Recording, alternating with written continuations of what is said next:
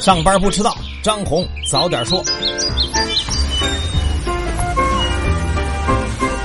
各位听友早，今天是十一月十四号星期三，欢迎收听今天的张红早点说。上来呢还是说大事第一件大事呢，来翻翻账本。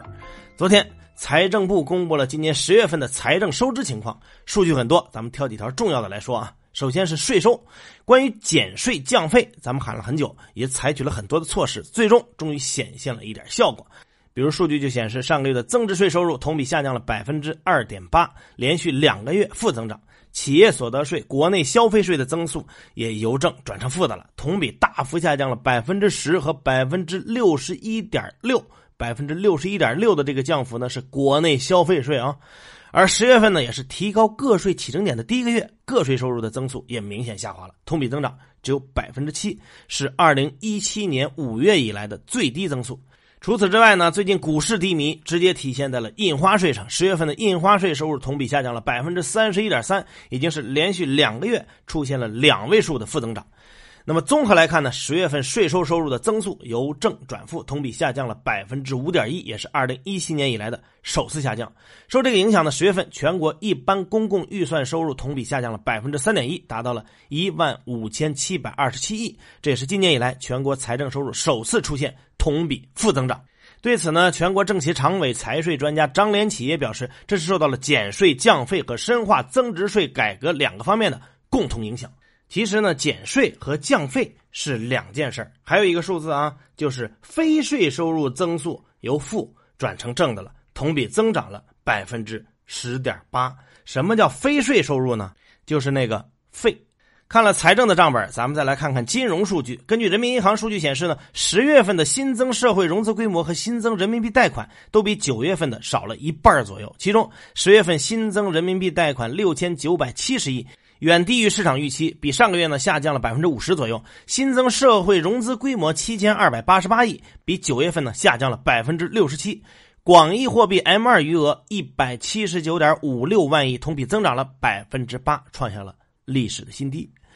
接着来说股市，在创下了近四年的调整低位两千四百四十九点二零点以来呢，A 股在一系列的救市组合拳的刺激之下。弱势反弹，随着二零一八年进入尾声，市场开始关心二零一九年的股市会如何演绎呢？哎，中信证券策略研究团队表示，A 股呢在二零一九年将迎来未来三到五年的复兴牛，预计大盘呢在明年二季度呢会开始逐步的进入盈利和估值修复共振的上行阶段。中金公司也将明年 A 股的市场展望概括为“守正待时”四个字，意思呢就是潜伏了很久的鸟飞起来呢会飞得很高。总体而言呢，多家券商一致认可，当前 A 股整体估值处于相对低位，长期来看，新一轮牛市可期。这里提醒一下股民，券商唱多这是本能，对不对？另说。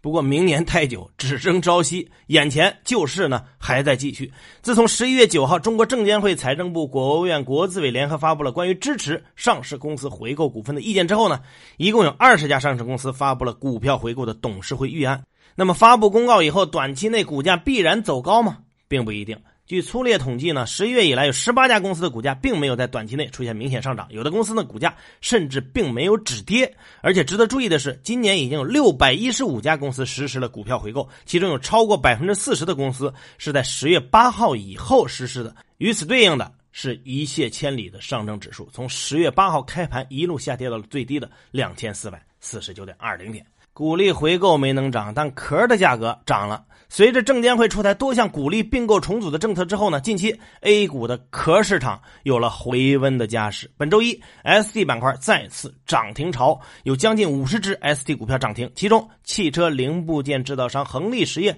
在十四个交易日里边收了十三个涨停，可以说成为了今年新的妖王。根据公司财报显示呢，恒力实业的主营呢业绩平平，二零一七年的营收不过是五千八百七十四万，净利润呢还是负的，亏损四千六百八十二万。这个不重要，壳比业绩值钱。有多位投行人士介绍呢，近期一级市场的壳股控制权转让交易呢也在回暖。最新的一例是南通三建控股有限公司花了十二亿买下了精益股份的控股权，溢价率达到了百分之一百三十七点五。怪不得有实业界的人士常说，做实业永远比不上卖壳卖壳的这个收益。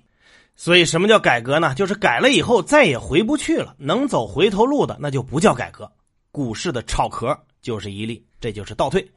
接下来呢，看 P to P。最近呢，杭州 P to P 平台育才园发布公告说，由于平台没有达到备案的要求，而受到金融办清退的通知，因此做出分期结清网络借贷中介业务的这个决定。自媒体 P to P 情报局呢，针对这个公告表示，杭州监管部门已经开始逐步整顿行业的问题平台，第一批将清退存量借贷余额不足一亿的平台。另有业内人士透露说呢。浙江监管部门早在上个月呢就已经确定计划逐步启动借贷余额在五亿以下的平台的这个退出。对于借贷余额规模在五亿以上的平台呢，因为涉众性强，就人多呀，维稳压力大，需要进一步探讨解决方案。有数据就显示，自从二零一六年互联网金融风险专项整治工作开始以来呢，P to P 正常运营的平台数量已经六千家左右下降到了一千两百家，整个行业的借贷余额呢也是一直呈现下降的趋势，现在呢还剩。八千三百多亿，越少恐怕越难治，因为剩下的可能都是涉众性强的。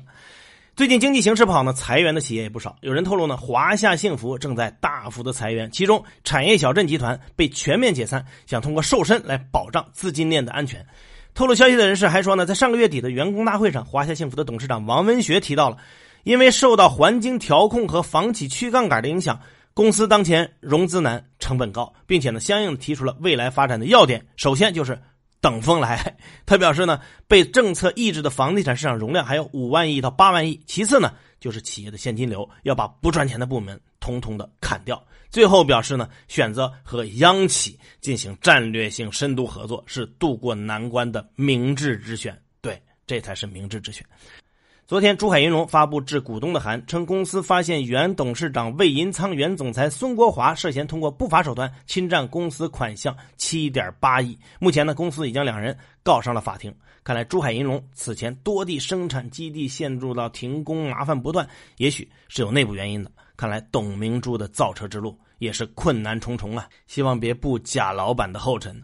再来说说新高考。最近呢，第二批推行新高考的山东陷入了二零一七级学生弃选物理的风波当中。山东省的新高考方案呢，和上海是一致的，采用三加三的选考模式，除了语数外必考科目。在选考三门作为高考考试科目，但数据显示呢，在另选的科目当中呢，物理选考的人数最低，不到百分之四十。为了避免出现弃选物理的这个问题呢，山东省教育厅也采取了措施，有两个方面：一个呢是在高一就开设学生发展指导课程，引导学生依据学科兴趣、职业倾向等等进行选择；另一方面呢，则要求大学的专业选课条件更加明确，比如列出985大学单线物理的这个专业占全部专业的百分之四十二。清华、浙大、上交等等工科名校单线物理的专业数量呢，均在百分之七十以上。中科大更是百分之百全部专业单线物理。这个主要还是从小兴趣的培养吧。咱们的文理啊，泾渭太分明。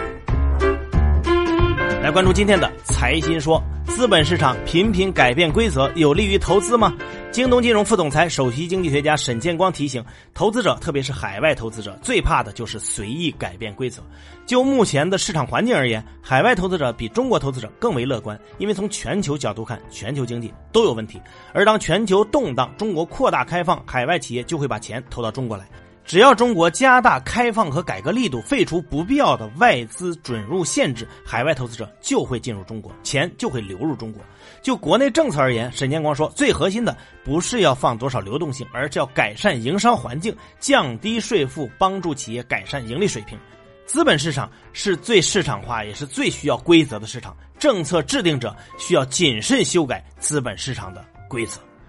这个没办法，政策制定者承担的功能太多了，既要维稳，还要救市，还要正能量。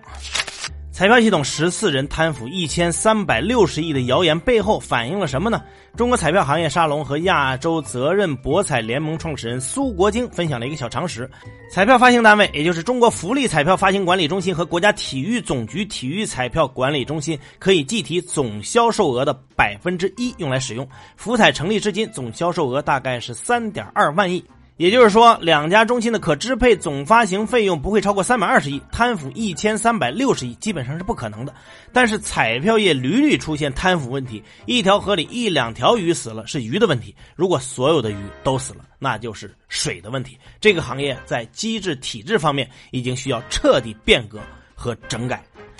慈善组织投资自由度如何把握？北京大学非营利组织法研究中心主任金锦平分享：应该在守住底线的情形之下，给慈善组织留下必要的空间。慈善组织可以通过经营性活动获得可持续发展的能力。慈善组织的宗旨、使命和愿景决定了其主要精力应该投入到慈善事业上去。如果慈善组织自行从事大量的投资活动，社会可能会担心这会消耗他们的主要精力，丧失了以慈善为宗旨的特性。民政部最近公布的《慈善组织保值增值投资活动管理暂行办法》对慈善组织投资活动做出了指导性的规定，尺度呢比较适中，鼓励第三方投资机构在慈善组织投资活动当中扮演重要的角色，这能够有效保证财产安全。不过，投资责任还需要慈善机构自己来承担。未来，慈善组织在投资方面空间应该会越来越大。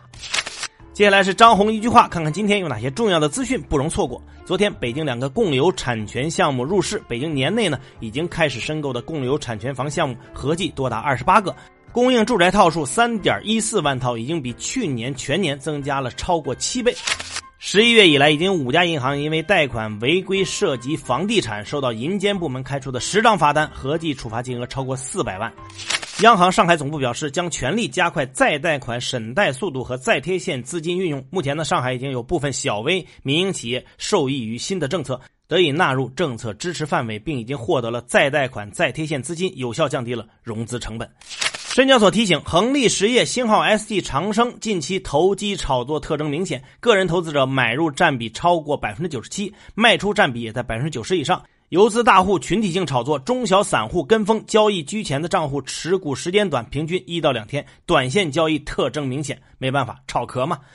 二零一四年退出中国内地资本市场的日本大和证券计划携手北京国有资本经营管理中心新设合资券商。大和证券通过控股拥有证券公司经营话语权，而国管中心更多的是财务投资者的角色。北京市通信管理局发布声明说，在规范互联网接入服务市场专项行动中，约谈处理三十七家企业。百度因为违规自建网络传输通道被警告并处以两万元罚款，同时呢被列入电信业务经营不良名单。两万元相当于罚酒半杯吧。乐视创始人贾跃亭公开表态说，他此前误读了恒大投资 FF 的真实目的。贾跃亭说，恒大呢志在谋取 FF 全球控制权。双方接触过程中，恒大多次提出希望将 FF 作为资产装入港股上市公司恒大健康，他则希望呢运作 FF 独立上市。为了留存客户，YY 直播和小米展开战略合作，输出娱乐秀场内容至小米直播。小米直播提供用户基础和核心推广资源。虎牙将继续增加对电竞的投资，深度参与电竞生态。参与创造了绿巨人、蜘蛛侠、X 战警等英雄角色，被称为漫威之父的美国漫画家、制片人斯坦李于十一月十二号在美国洛杉矶的一家医疗机构去世，享年九十五岁。来看国际资本市场，美股呢三大股指收盘涨跌不一，道琼斯指数跌幅百分之零点四零，报收于两万五千二百八十六点四九点；标普五百指数跌幅百分之零点一五，纳斯达克指数涨幅百分之零点零二。热门中概股普遍上涨，阿里巴巴涨了将近百分之三，京东、微博、未来涨幅都超过百分之一，苹果下跌百分之一。WTI 十二月原油期货跌幅百分之七点零七，报收于每桶五十五点六九美元，创三年以来最大单日跌幅，已经连跌了十二个交易日。布伦特一月原油期货跌幅百分之六点六三，报收于每桶六十五点四七美元。以上消息来自于我们财新网、还有新华社和三大证券报。这就是今天的张红早点说。最近呢，天气不好，还有更不好的，空气质量也变糟了。京津冀等二十五个城市已经发布了重污染天气预警，所以各位出门的时候一定要记得。戴上口罩，然后安心上班，好好挣钱。咱们明天见。